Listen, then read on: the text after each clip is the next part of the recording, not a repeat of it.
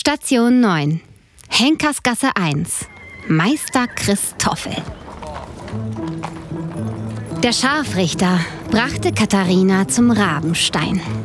Auf dem Weg lag auch seine eigene Wohnung, ganz klein, in der Kappesgasse Nummer 1.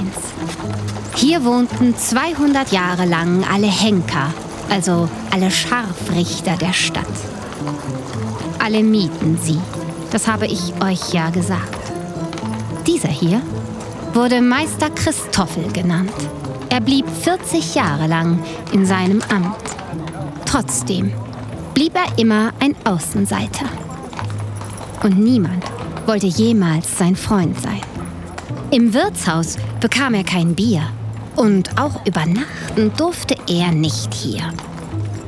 Meister Christoffel musste bunte Kleider tragen, damit alle ihn schon von weitem sahen und dann einen großen Bogen nahmen und ihm so bloß niemals zu nahe kamen. Neben der Aufgabe, die Leute zu bestrafen, mussten Scharfrichter auch die toten Tiere wegtragen.